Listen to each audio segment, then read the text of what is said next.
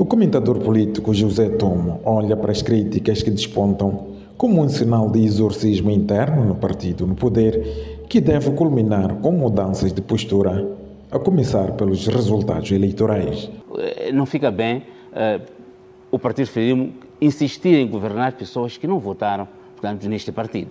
Amad Kamal é antigo deputado da Frelimo na Assembleia da República.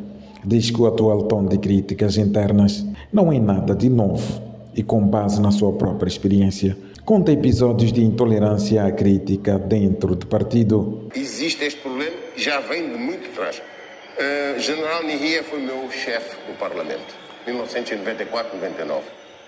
Ele tentou expulsar-me da bancada da Frelimo. E porquê? Porque eu fiz uma crítica Segundo Kamal, a situação atual mostra que a Frelimo está em processo de transição e sugere que o partido se encontre para discutir o futuro. Todos estes senhores e outros que estão aí, que têm valor, contribuíram para o desenvolvimento deste país, devem ter um fórum para eles discutirem o futuro do país, particularmente numa altura em que estamos a fazer uma transição agressiva. Egídio Vaz é historiador e uma das vozes de defesa da atual liderança da Frelimo reage às críticas internas com contra-críticas, sobretudo por estarem a acontecer em praça pública.